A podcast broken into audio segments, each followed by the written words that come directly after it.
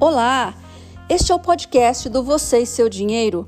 Dou boas-vindas a você que me ouve de algum canto deste lindo planeta e se interessa por finanças pessoais e planejamento financeiro.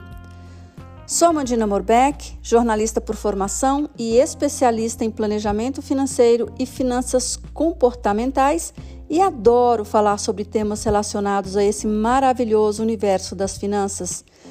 Criei o projeto Você e Seu Dinheiro com o propósito de contribuir para que mais pessoas tenham acesso a informações que possam ajudá-las a entender a importância de cuidar do seu rico dinheirinho para viverem presente e futuro com mais tranquilidade e mais segurança.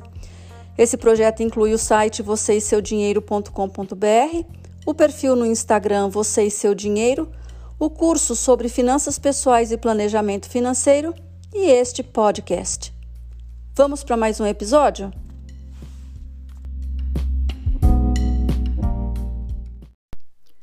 Empoderamento feminino. Será que podemos falar sobre esse tema sem considerarmos as questões ligadas a finanças pessoais e ao planejamento financeiro?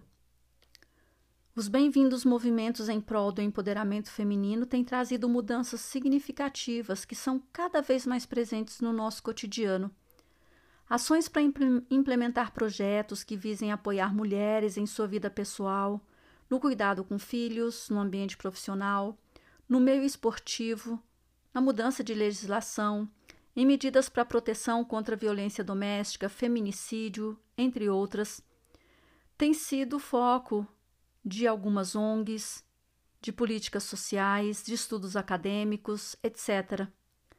Na somatória, aliada à força das novas gerações, podemos dizer que existe hoje um engajamento maior da sociedade para lidar com as questões do universo feminino, mas certamente ainda há muito a ser conquistado. E um dos pontos que merece atenção especial é o que envolve as finanças pessoais. A questão é bem simples e básica. Sem dinheiro no bolso, não existe autossuficiência financeira. Veja que nem estou falando da desejada independência financeira, que é outra coisa e sobre a qual tratei no episódio 4 deste podcast. Autossuficiência financeira é a capacidade que uma pessoa tem de se manter de forma independente, pagando por suas despesas, que podem incluir aluguel ou prestação de um imóvel, condomínio, água, eletricidade, gás, alimentação, transporte, vestuário, educação, etc., bem como pelo lazer.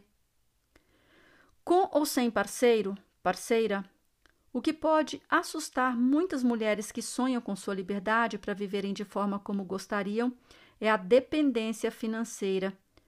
Sem o mínimo de segurança que o dinheiro proporciona para viverem de forma satisfatória, pode ser que fiquem em relacionamento infeliz ou abusivo, ou até no emprego ruim, por puro medo de que, sem aquilo que tem, a situação poderia ser bem pior. Dependência financeira tira as possibilidades de escolha e coloca o controle nas mãos de outra pessoa. Em matéria publicada no jornal mineiro Tempo, em 28 de junho deste ano, sobre violência doméstica e dependência financeira, quero destacar dois trechos. O primeiro, abre aspas. Um núcleo inumerável de vítimas não tem coragem de denunciar seus agressores. Além do medo, a ausência de renda própria e a relação de dependência financeira construída com ele são as principais razões que levam as mulheres a evitar a denúncia do agressor às autoridades. Fecha aspas. O segundo trecho é a afirmação da subsecretária de Prevenção à Criminalidade, Andresa Gomes, sobre um programa de capta capacitação profissional para essas mulheres. Abre aspas. A situação da dependência econômica e financeira é um dos fatores que dificulta muito a saída da mulher desse contexto de violência. Então, antes da implantação do programa, sentíamos que era uma demanda, que precisávamos investir na qualificação profissional e na preparação dessas mulheres para que elas conseguissem renda para que a geração dela fosse um apoio para a saída da situação de violência. Fecha aspas. E antes disso, em janeiro de 23, em 23 de janeiro de 2019, uma matéria do Jornal Nacional já tinha mostrado um dado alarmante. De cada quatro mulheres agredidas, uma não denuncia o agressor por depender financeiramente dele. Por isso, considero muito importante que nas discussões sobre empoderamento feminino seja abordada a questão das finanças como um dos pilares primordiais para que a mulher dê o passo em direção à sua autossuficiência. Isso independe de ela sofrer agressão ou não.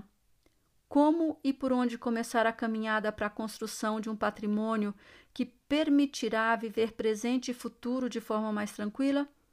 por meio de conhecimento.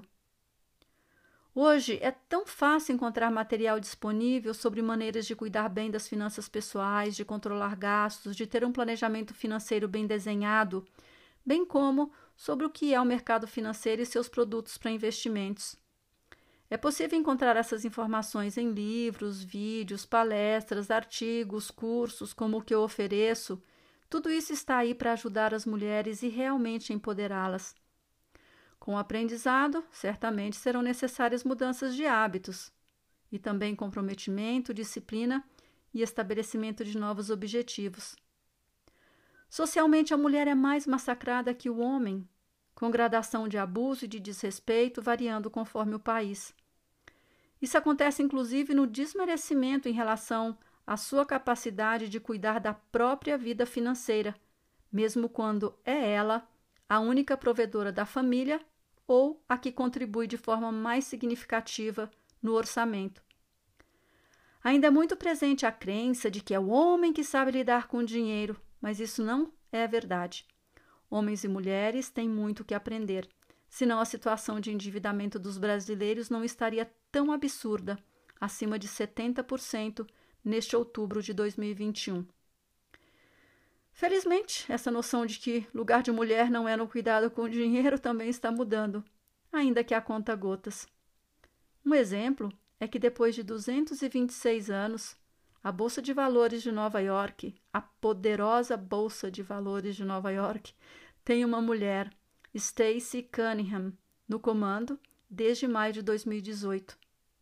E aqui no Brasil, encontramos muitas educadoras e influências financeiras e esse número só tem crescido. E dentro dele, cá estou.